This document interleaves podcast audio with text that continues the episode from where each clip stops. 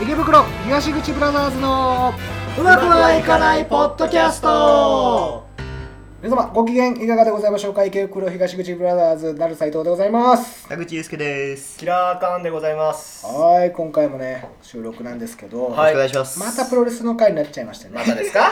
なんでかっていうと、はいお二人が台本返ってこないから あの僕が書くとどうしてもプロレスの話が多くなっちゃうありがとうございまありす。がとうございます。書いてこいよいや、おかげさまでいい勉強になりますね。年内勉強になります。年内ゼロ台本でしょ年内ゼロ台本私のあの、労働時間、分かってます？知らね。えよ なんでそう脅してくるんですか ?300 超えですよ。300超えだけど台本は書けるんですよ。書けないんですよ。あの電車とかで書けばいいメモでちょっとずつ書いてます。そうそうそうそう。一本できるのに多分3ヶ月ぐらいかかるということでやるなら本当にもう今しかないという企画今日ちょっと持ってきましたはい。はい。なんでしょはい、特別記念番組ですね、はい。重心サンダーライガー引退記念スペシャルということで今日はお送りしようと思っております、はい。はい。もう来年の1月4日5日でライガーさん引退されちゃいますので、はいはい。もうここしかないですよう。そうです。ここでやって年内にリリースしないと後で何やってんだってなっちゃいます、やるの確かにで。でいろんなプロレスポッドキャストの方々もこのライガー引退スペシャルやるって言ってたんで、はい早くリリースしないと、うんあのパクってるみたいになっちゃいますから、はいちょっと編集頑張ります。はい、お願いします、はい。お願いします。じゃあ突然ですけどライガーさんのイメージって2人あります？知ってるでしょ？知ってます、知ってます。プロレス好きになる前から知ってます。だよね、うん本当にそう。そのどんなイメージをライあガーさんっのて、罰ゲームですね。そうそうなんですよ。まあそのイメージある罰ゲームの焦点。はいはいはいはいはいはいはい。あのある時期からそうなりましたね、はあれですか？あのクイズ正解は1年後の。そうです。我々大好きな世界は1年後。でライガーさんラねいつもいつも、はもうライガーさんね 本当プロレスを広めるためにバラエティ全部出ますからね、い。うん。クリームなんとかの,、うん。あのパンツ見えちゃダメ選手権みたい な。知らない？それ知らないですね。今度じゃあ見せてあげます、はい。あのー陸上やって AKB の衣装を着て、はい。はい。であのー例えば棒高跳びとか。絶対見えるじゃないですか。それを見えないように飛ぶっていう競技ですよ。えー。それも出てますから。出なくていいのにさ。はい。やっぱそのみんなに知ってもらう。でも結局そういうのが功を奏してまあみんな知ってるわけですよ。ね。まあ見た目のインパクトったらないもんね、はい。慣れちゃってるけどすごいインパクトだよね。だからプロレスファン以外にもちゃんとイメージがあるんですよね、はい。田口さんは何で知ったの？僕やっぱ深夜番組の本当に罰ゲーム。やっぱりか一緒か 本当何かしらつけて昔出てきたじゃないですか。今も出てる。今も出てるんですけど。ずっと出てる。んです罰ゲームといえばあの人みたいなね感じある。まあやっぱ一般にもそうやって広まってるわけなんでございますけどもちょっとじゃあ改めてねライガーさんちょっと勉強していこうかなと思います、します。ただもうレジェンドすぎちゃって、うんあの全部無理なんですよ。へーはい。8時間ぐらいかかります。そんなにはい。もっとかかるかもしれない。やりましょう。やだやだ 台本書くのが大変だよ。なんでちょっとなる斎藤目線で僕が伝えたい内容をね今回まとめてきました。はい。はい。い。こうかなと思います。お願いします。はい。じゃあ重心サンダーライガー、えー、170センチ95キロ。うんでっかいですね。かい体重結構あるよね。はいありますね。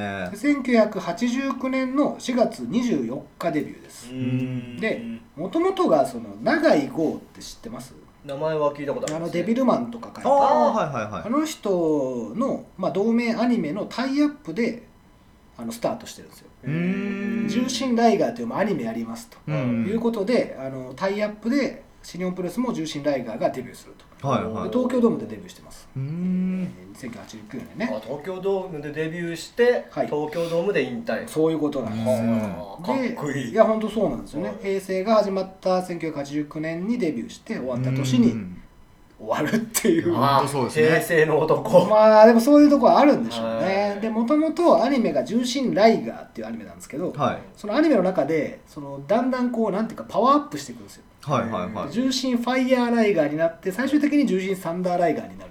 おーはいはい。んですけど、ちゃんとその今のライガーさんも最初は重心ライガーで、はい。アニメに合わせて一回ファイヤーライガーそうなんはい。そうなんだ。ファイヤーライガーだった期間って本当めちゃめちゃ短くてアニメがどんどん進んじゃうから、はい。で最終的に、まあ、カンストっていうか最上級が女子サンダーライガーだったんで、はい。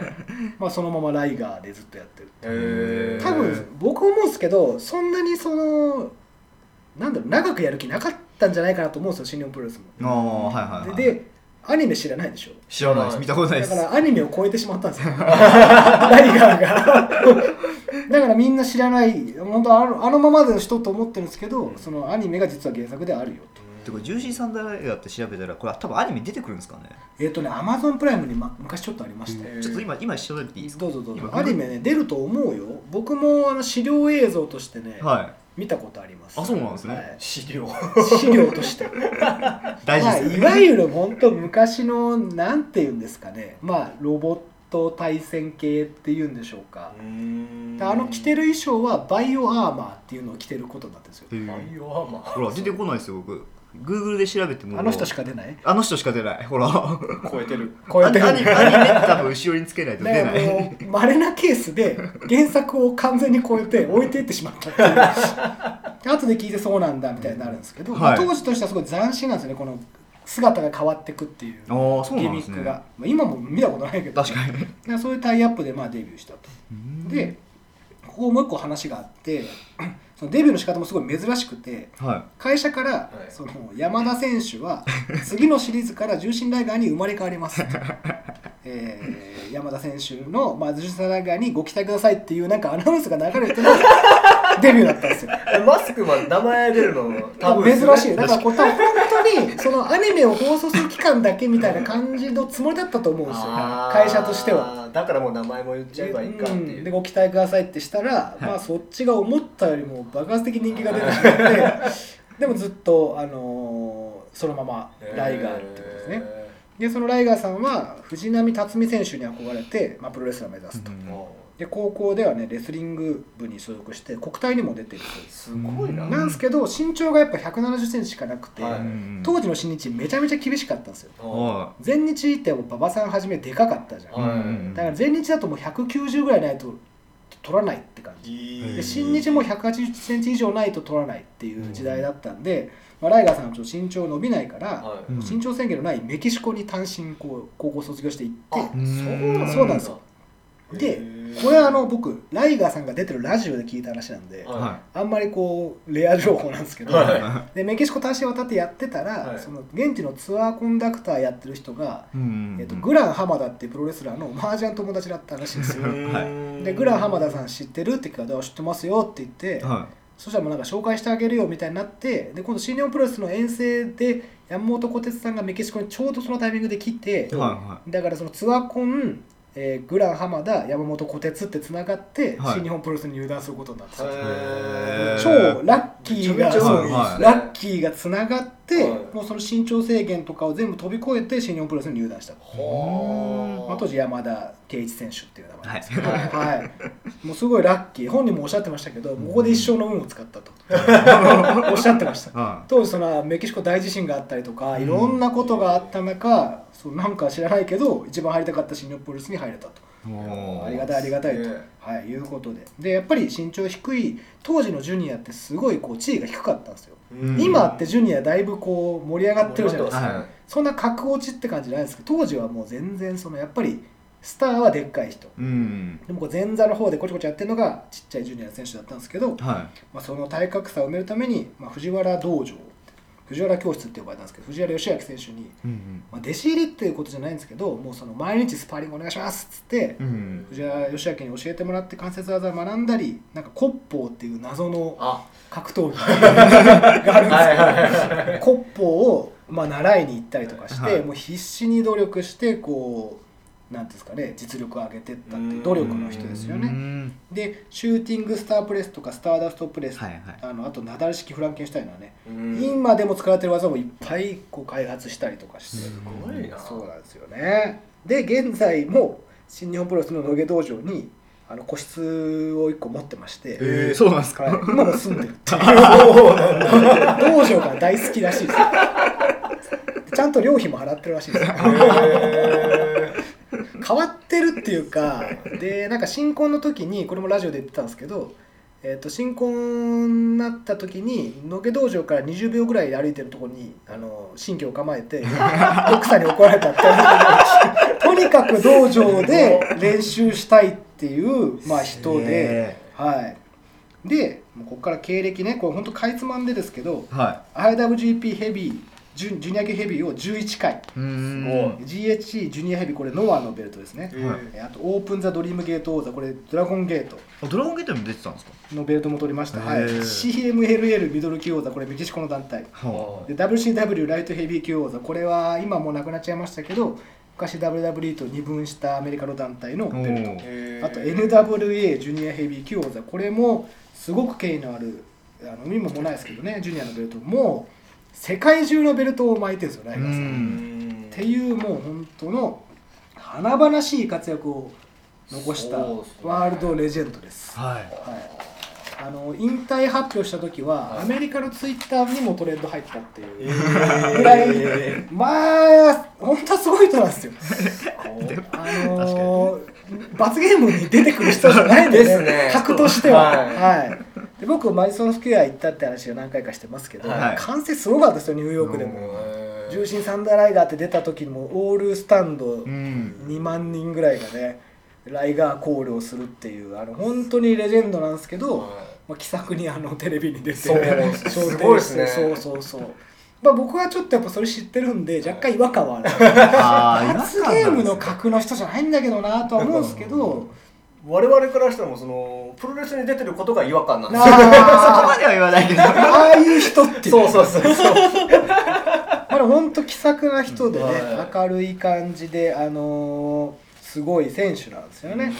でこの間 YouTube で、うんうんうん。そのまあ重心サンダーライガー切れたシリーズみたいなの見たんですよ。めっちゃ怖くて。めっちゃ怖いでしょ。すごいんですよ。これみんな言うんだけど、あんなフルマスクじゃないですか。はい表情なんかわかんないのに怒ってんのわかるんですよね、う。んライガーさんだけは。マジ切れめっちゃキレてるっていうのが何で僕らも感じてるかわかんないんだけどとにかくその怒りっていうのがすごい見えちゃう選手、はい。その時の動きのもうすごいよね。本当にキレっていうか。本とんでもないパワーでそ相手を叩き潰すという。う本当にもう引き引きこう引き殺すって言ってやないけどいや本当そのぐらいの勢い迫るファイトでしたよ、あのーすごいかっこいいえ何個か試合見てたその金本でしたっけ？はいはいはいはいはい。俺一番好きな試合だ。3分3で終わ分でったやつ。あのー黒いライガーですよね。そうですね。バトルライガーでしたっけ？あれもバトルじゃないです。ああれはブラックライガー。あの一方的に叩きのめして帰るっていう。あれ切れてるやつ。あれ切れてます。あれすごかったあれは高橋宏夢選手がライガー選手のベストバウトで選んでましたね、はい。あのー。あの格の違いをまさに当時金本選手は若手でグーって伸びてはい。きてました。金本選手も2代目タイガーマスクなんですよ。3代目だ。うん結構ねスター選手だったんですけどそれをボコボコにして目もくれずに帰るっていう。まああれはすごい試合だったな。もういろんなねやっぱりコミカルな試合もやるし、うんそうですね。もうスイッチ入った時はああなっちゃいます。ねぐちゃぐちゃにして帰ります。本当に。容赦もない、はいまあね。で僕ねなるサイトオリジナルエピソードがありまして、はい。嵐のハウジングセンターっていう思い出があるんですけど これ僕はいプロレス見始めた時やっぱライガーさん好きなんですよね。おー。子供ってやっぱ好きじゃないですか、まあそうですね、はい、で今も飛ばないですけど当時はものすごい飛び技も使ってましたし、うん。ライダーさん大好きで,、はいで地元のその、まあ、名古屋の近くのハウジングセンターにライガーさんが来るよっていう日があったんですよ、へえー、そのはい人、まあ、イベントですよね、はい。そのいで親に連れてくれっつって友達3人ぐらいと一緒に行ったんですよプロレスファン、ただその日たまたま台風で大嵐なんですよ。もうものすごい嵐で,、はでハウジングセンター着いたんですけど、はい。人がプロレスファンしかいないです10人ぐらい。ハウジングセンターからしたらせっかくライガー呼んだのに人来ねえじゃんみたいなね。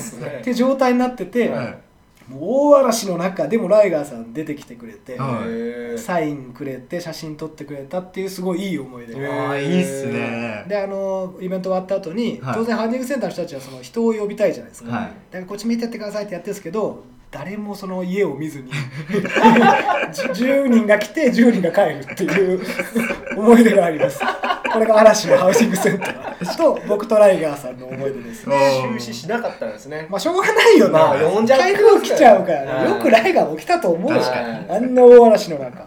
でも本当にねあのそんなコンディションなんですけどもうフルコスチュームで。うん。気さくに「ありがとうね」って言ってくれてものすごい覚えてますね、えーいいな。ぁはい。まあここまでがねまあ本当にかいつまんでなんですけど、はい。まあ、ライガーさんのお話ということで。どうですか？なんか気になるエピソードとかありました？いやもう 切れたライガーさん。あちょっと他にも見たいなってちょっと思っちゃいまし見てください。もう何個か僕も記憶に残ってる試合はありますけどやっぱりその調子乗ったようなやつは嫌いなんですよ。ライガーさんはね。うん。あの生半可な試合やってるとめちゃくちゃ怒りますたねなめんじゃないと。それで金本はやられたんやられました。あれはねやられてますね。うんあの見れば分かるんですけど何もできないですよ。そうですよね、はい。で本当強いからライガーさんは、あのパワーもあるし技術もあるんでもう全く勝てない、うん。はい。普通に顔面焦点してる映像見て引きました。あれ顎砕けますよ。う テレビのやつじゃないです。よ、はセメントマッチかなと思います。い、いやもうちょっとあの一個エピソード披露しちゃいますけど実は僕の大好きなクリス・ジェリコさんがおおはい1試合だけスーパーライガーっていうのでデビューしたあーはい東京ドームでね、はい。白いライガー。へえまあ流行れば続けてやろうと思ったんでしょうけど全然ダメだったんですよ。おー。でジェリコ本人がラジオで言ってましたけど、はい。もうあんなコスチュームで動けないと。あー。そのまず視界が狭すぎる、はいはい。はいで普通のマスクって目のとこをこうくり抜いてますけどあ開けてますね。ライガーさんメッシュですよね、そうですね。んだからもう、ま、何も正面の一部しか見えないらしいんですよ、かつその全身コスチュームでしょ、はい。足の足首から手首まで、うん。でも全く熱が逃げない状態で、うん。視界もない状態で試合なんてできなかったってクリス・ジェリコ本人が言ってました。よく考えたらあんなハンデないんですよね。ないです確かねうんマスクマンで全身コスチュームって一人もいないからな、うーん。確かに。どの団体にも今もいないですね、そうなんですね。うん。やっぱ動けないじゃん暑いし60分試合できないわ。確かにないですね。暑いからね。うん。で昔はライガーさん地毛だったんですけどある時 ある時期からこうウィウィウィークになったっていう。より暑いんじゃないかなと思うのが熱逃げる場所が手のひらしかない状態？確かにそれもう試合早く終わらせたくはなりますね。そういうことですか？そういうことだ。よまあ。そういうスイッチの入り方なの。まあ、何があれかわかんないけど、はい。まあとにかくそのハンディをすがもともとあるのにやっぱすごい。それも30年やだって前見えないのに飛ぶんだよ。怖いじゃん。怖いあんなのね。はい。多分その角もあるから自分の尺とかもよく分かってないとダメだし、まあ、おコスチューム一つ取っても大変。はい。であれでその55まで続けるっていう努力たるやっていうのはね本当思いますよね。そうライガーさん自身ご自身でおっしゃってましたけど、はい僕はブサイクだったからうん。マスクマンになりたかったって言うんですよ。なんでよライガーさん だからマスクマンのし話もらった時は嬉しかったっておっしゃってましたね。普通はだって嫌じゃないですかやっぱ。そうそうレスラーとして顔隠せっていうのはでもライガーさん本当ありがとうって言って感謝してるってずっとおっしゃってますね。でちょっとねこっからちょっと紹介させていただきたいエピソードあるんですよ。はい。はい鈴木みのるとライガーさんの話していいですか？ああもう聞きたいです。お願いします。これあのこの間シングルマッチがね、はい。実は行われましてあのなんでそうなったか知らない人結構いっぱいいると思うんですよ、はい。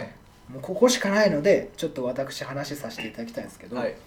まあ、ライガーさんと鈴木みのるって実はこう昔からこう因縁っていうか深い関係がありまして、はいこれ17年前の話になります。2002年なんですけど、これあのねもう一回改めて、えっと、堀江ガンツさんっていうナンバーの記者の方が書かれた記事僕は僕読ませていただいて、はい。あのちょっと再確認したんですけど当時あのプライドとかの人気にめちゃめちゃ押されて、うん新日本プロレスがもう人気なくなってたんですよね、はい。はい。でその当時格闘技団体のパンクラスってとことあの、まあ、ちょっと提携し始めたんですよ、うん。でも人気落ちてきてるからちょっと総合格闘技のルールで試合組んでちょっとこうグッとうん。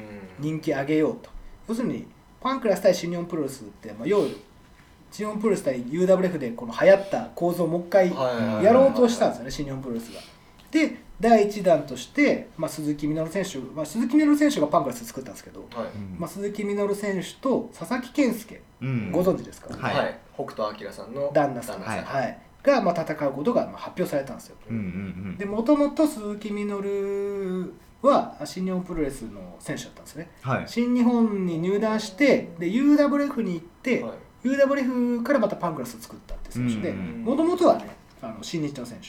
でなんかこうつながりがあるから、はい。まあ、新日本対 UWF 的なところで、まあ、ちょっとこうブレイクしようと。うんということで鈴木みのる対佐々木健介組まれまして、はい。はい。えーで当時あの2002年の段階でも鈴木みのる結構怪我が続きまして、あのーは連敗をずっとしてたんですよ総合格闘技で。なかなか勝てなくなってきてもうはいでも30も超えてたし、もう怪我ばっかで勝てないし、まあ、その鈴木みのるからしてもちょっと引退そろそろだなみたいな。うんで引退、まあ、決ま決めて、まあ若手の頃のライバルの佐々木健介とやりたいと、うん。いうことでご指名で佐々木健介だったらしいです、はい。はい。そこでまあ一生懸命戦って、まあ、最後優秀の美飾って引退しようと思ったそうなんですけどは突然その試合がキャンセルになります。えー鈴佐々木みのるあー佐々木健介対鈴木みのるはもうカードとして発表されて、はい。チケットも売ったんですけど、はい。キャンセルになったんですよ。理由が佐々木健介の足の怪我。何やってんだよ。これまだあって。はいはただそのキャンセルになったのは試合の3か月前なんですよまだ時間があるじゃないですか。そうですね。そうですね。ね。はい。でそのだから鈴木みのる佐々木健介に「いや3か月あるじゃないか」と。はい。うん「な無理なんか?」って聞いたら「は無理だ」と。うんうんうん。ね「申し訳ない無理だ」と。うん。で治ったらじゃあその怪我が治ったら、うん。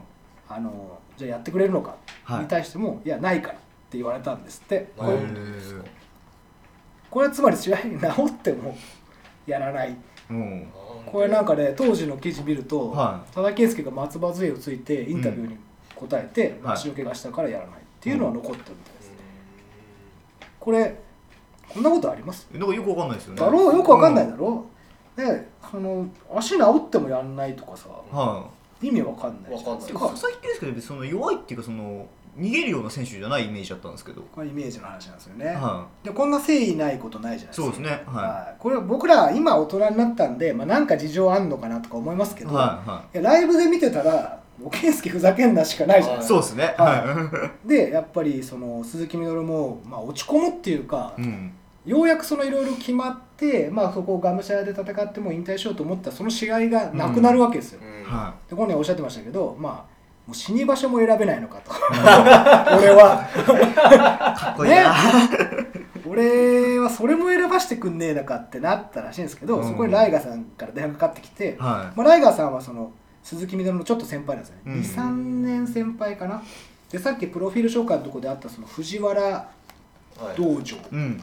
まあ、これそういうものがあるわけじゃなくてあの藤原義明に関節技を教わってる人たちがいっぱいいてああはい。その中の一人がライガーさんと鈴木みのるだったんですよね。おー同門だったんですか？同門ってういうかまあなんかお当時の皆さんとのね藤原義明の教えてもらってた人全員 UWF に行っちゃうんですけど、うん要するにその強くなりたいから、ガチの技術を教えてほしいやつらがそこで一緒に勉強してたんですって。ん。で鈴木みのるはその先輩レスラーにスパーリングお願いしますって言ってもなかなかみんなやっぱ付き合ってくれないらしいんですよ、はいはいはいはい。その跳ねっ返りは強い嫌だと。うん。でライガーさんとか藤原義明はいいよ来いよってややってくれたっていうのがあったみたいで、うん。はい、そういう関係のライガーさんが、まあ、鈴木みの電話しまして、うんうん健介がやらないって言ってるって聞いたけど、うん。なんであいつやんねえんだよって言うらしいんですよ、はいはいそうそうですよね。そうですよね。が「いやわかんないですよ。何回聞いてもやんないしか言わないんですよ」っつって、はい。ライガーさんも「何なんだよあいつ。知らないっすよ」みたいなやり取りがあったそうですよ。これリアルなやり取りですよ。確かでもライガーさんから、まあ、ここまで話進んで、まあ、出れないって言うんだったら、にうん。お前健介逃げたと思うだろうってそうですね。ね、はい。それは鈴木みのるも思いますと。うんライガーさんからってことは新日本がお前から逃げたことになると。うん。それは健介が出ないってことは、はい。それはそれ許さないから俺がやってやるっつって、うん。これで鈴木みのる対ライガーの試合が決まったんですよ。なるほど。要するにその、はこれ工業的にもきついんですよね。自分の作った団体ではいメインやるっつってはい。相手がいない、いうん。はで佐々木健介の穴を埋めれる人間ってやっぱいないわけですよ。ネームバリュー的にも、うんでもライガーが来たら埋まるじゃないですか、はい。そうですね。はい、でこれインタビュー書いてたんですけど、うん。鈴木はこう感動しちゃったらしいですね、うわーっつって。もともとやっぱ仲のいい先輩で、はい。スパーリング一緒にやってたっていうのもあってこれが何の因果か分かんないですけど89年に鈴木みのるは新日本プロレス退団してるんですよね、うん。でライガーは89年にライガーになったんですよ。デビューしてる。そう。だからここ89年でこうたもと分かったんですけど、は2002年にあの戦うことになりましてしかもルールがプロレスじゃなくて、はい。総合格闘技のルールなんですよ、へオープンフィンガーグローブをお互いつけて、はい。はでここやっぱ気になるのはマスクかぶんのかとかい確かにそうですね。当時もそうだったんですけど、うんどうやってやるの？みたいな総合はいいけどってなったんですけど、もうライガーさんは特注のマスクを作って、うん。口と目が大きく開いた、だああはいはいかはいはい。らマスクマンとして、えーパンクラスで総合格闘技のリングに上がると、こんなことありえないですよ。マスクマン総合格闘技。ないですよね。見たことない、ははい。でこれが2002年の11月30日横浜文化体育館でパンクラスのリングに上がりましたと、でこの特注のマスクでライガーさんが上がってきたんですけど、は要するに全身コスチュームなんで初めて上半身が裸になったんですよ、いはいはい。その時の筋肉がやばくて。えこんな体してたんだってなってまずこのみんなざわざわしたんですよ。えやべえみたいな。この期待感っていうかうわライガーすげえじゃんってなったんですけど、はい。結果は1ラウンド1分48秒でチョークスリーパー鈴木みのるの勝ちという結果圧勝でした。これはね、でもライガー選手も浴びせ蹴り出したりこのレスラーとしての、見せる試合にもこう行くっていうのがありまして、結果鈴木みのる圧勝だったんですけど、はい。もうやっぱりライガーすすごいなってなったんですようね、ん。でライガー選手謝罪会見もやりましたから会社の代表として。は私が出ますと。やっぱりその男株爆上げ、はでこの一連の騒動でやっぱり総合の世界ってさ体重どうすんだといか、うんそうですね。ね、ルール4点ついた状態の膝蹴り禁止だなんはいだかんだ、でファイトまでいくら勝ったらいくら KO だったらいくら、うん。細かいその交渉をめちゃめちゃやんないと、うん。相手が上がってこない世界に行った鈴木みのるはいや俺がやってやるってだけで上がってくるライガーに感動したらしいんですよ、いやプロレスラーすごいなってなって、ははもう鈴木みのるはもう一回ちょっとプロレスをやりたくなったらしいんですね。このおー2002年。でこのやっぱり新日本は逃げないぞっていう理由だけでやっぱ上がってくるね、はいそこがいいいいじゃないですか。かっこいいかっこいいですよね。いかっこいい。で鈴木みのるも要するにプロレスを否定してパンクレスを作ったわけですよ、はい。でそこでやっぱプロレスラーなんて弱いんだって発言をいっぱいしたんですけどこうプロレスやりたい。またプロレスに戻るってなるとこれパンクラスでできたファンも捨てることになりますよ。そうです一ね回プロレスファン捨ててはい。今度総合ファンも捨てる、はい。でめっちゃ悩んだんですけど全部捨てる覚悟で2003年ね、はい。6年に35歳でプロレスに復帰します。へということで、まあ、後の鈴木みのるの活躍はもう今も出てらっしゃる。はい。周知の通りなんですけど、その17年ぶりに今年の10月18日、ーはいまあ、場所はね同じ横浜文化大館です、ね、あ同じまただったんですか？そうだったんですね。わだろ？ーはい。やってくるよね。やっていきますね。やってくる。これはもう新日も分かってるからはい。やってやると。同じ場所でやってやると。でこの文化横浜は鈴木みのるの地元だったりもするんだけど、うん。同じ場所で17年ぶりやらしてやると。でここも最後は鈴木みのるがゴッチ式パイルドライバーでライガーさんに勝ったんですけど、これね試合後に鈴木みのるがあの座礼土下座ですね、はい。うんで答えたと。はい。土下座してねすげえ。ライガーさんもマイクで「鈴木ありがとうな」っていうふうに答えて終わるっていうね。この話聞いていいだろう。いやすげえいいストーリー。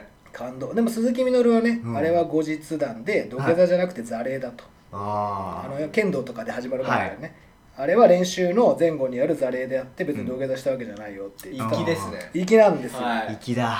でも本当気持ちはそうでしょうね、はい。当然鈴木みのるが新日上がる最初ね全日かなんかでプロレス復帰したんですよ。うん。やっぱいきなり新日には上がれなかったんですよね鈴木みのるとはいえ。はいはい。全日で頑張ってノアで頑張ってようやく新日に上がれるようになったんですけどやっぱはい。そこにもやっぱライガーさん多分あったと思いますよ、うん鈴木が上がりたいって言ってるけどいいですかって多分上に掛け合ってくれたのはライガーさんだと僕は思います。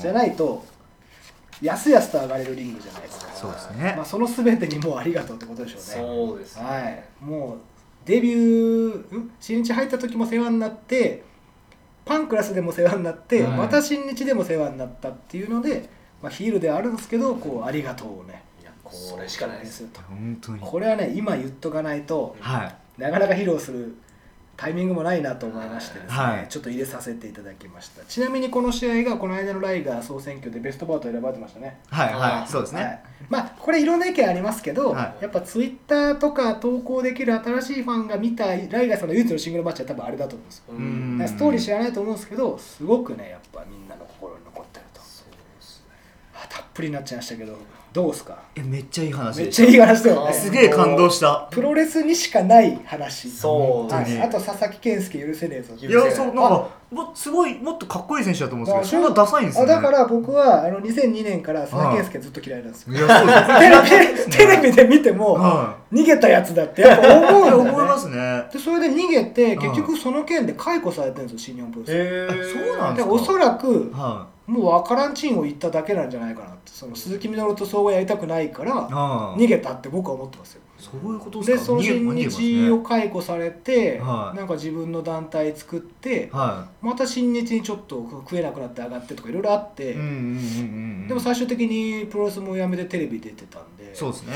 まあ、ちょっとねちょっともう僕はいろいろ思うところはありますけどね。まあ悪口言っちゃダメなんでね。は 健介ダサいよりもやっぱライガーさんかっこいいですよね。そうですね。そうです。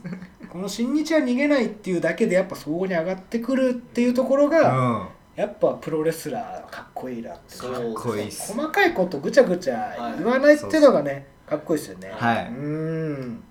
そんなライガーさんもあと2戦でいや引退になっちゃいますので悲しいですよね。いやまあでもかんいい終わりだと思います。結局鈴木みのると絡むことによって、はい。どうしてもそのおめでとうムードの中送り出すことになるじゃないですか、うん。ほとんどの、はい。この17年前の振りがあるから最後にこうライガーさんの強い部分も見れたっていううね、ん。これすごいっすよ17年振ることないっすから。ないです。他のメディアで。本当すごい。だから1話で振ったのを1クールで回収？12話、はいはい。甘いって。17 17年。年だ で結局、えー、と2002年に敗れて悔しかったんですよライガーさんは、でそこから充実をこうプライベートで習いに行ったりとかいろんなこうそっからのストーリーは実はあって。はでやっぱ要するに鈴木みのるもライガーの引退相の、まあ、手前の大事な試合を務めるまでこう登ってきたわけですね、うん。あのゼロから。はやっぱこれもやっぱすごいなと思うわけなんです。うん。うん。なんでねちょっとこれがあることでちょっと感情を入れてね、うん。入れるんじゃないかなっていうふうに思います。そうですね、はい一人ちょっとレジェンドがいなくなってしまう、はい。まああの多分新日のねこう解説とかでは、うん。あとテレビも出るとは思いますけど、うんやっぱ現役はこれで引退となりますので、うん。一生懸命応援しましょう、はい。はい。はい。素敵な話あります？次の話。今ライガーさんの素敵な話しちゃったんで。そうですね。田口さんの素敵な話。田口さんの素敵な話。ちょっとたまにはめちゃめちゃくめちゃめちゃしょぼくなっちゃうんですよ。あーしょっぱい。しょしょっぱいっすか？しょっぱいしょっぱいしょっぱい話ですいません。うん。あのー我々3人で喫茶店に行ったんですよね、はいはいはいはいはいでまあ席座って斉藤さんが「ちょっとトイレ行ってくるからアイスコーヒー頼んどいてくれ」っつって、うん田口さんが「あホットですか?」っつって「アイスコーヒー頼んどいてくれ。ホットですか？どういうことですか?当時確か冬だったと思うんですよこれはあーいや夏ですね。夏でしたっけ？夏今年の夏ですから。ディスさんディスサマーでしたっけ？はい。わりかし新しい話なんだはい。おかしい。なだからいつも思うんですけど何が悪いのかって考えるんですよ田口さんの。はい、はい。そうだからマイクが悪いのかはい。んなんですかインプットが悪いのかアウトプットが悪いのか CPU がいかれてるのか。今回のケースはどうですか？インカムがインカムがいかれてた話です。CPU ですね。あじゃあ音はちゃんとはい。入ってる、アイスコーヒーだな。うん。うん。でア一回。イスコーヒーを冷たいっていうものだと認識できてないんですよ CPU がああなるほどはい。なるほど、だからホットですかっていう聞いちゃうんですよねあ冷たいって分かってないから。アイスコーヒーっていうの。あは温度を感知できない。できないですでねもこれねコーヒーを聞き取れただけ偉いと思う。オレンジジュースですかじゃなくてあのコーヒーは合ってるじゃん。コーヒー。コーヒーって熱いか冷たいの二択じゃん、はい。たまたまにちょっとここ50%外しただけ。そうです。ね。素敵ですね田口さんね。じゃあ我々はでも両方行きますから、はい。はい。タイガーさんをちょっと応援して、はい。応援していきます、皆さん応援してくださいということでなります。ありがとうございました。ありがとうございます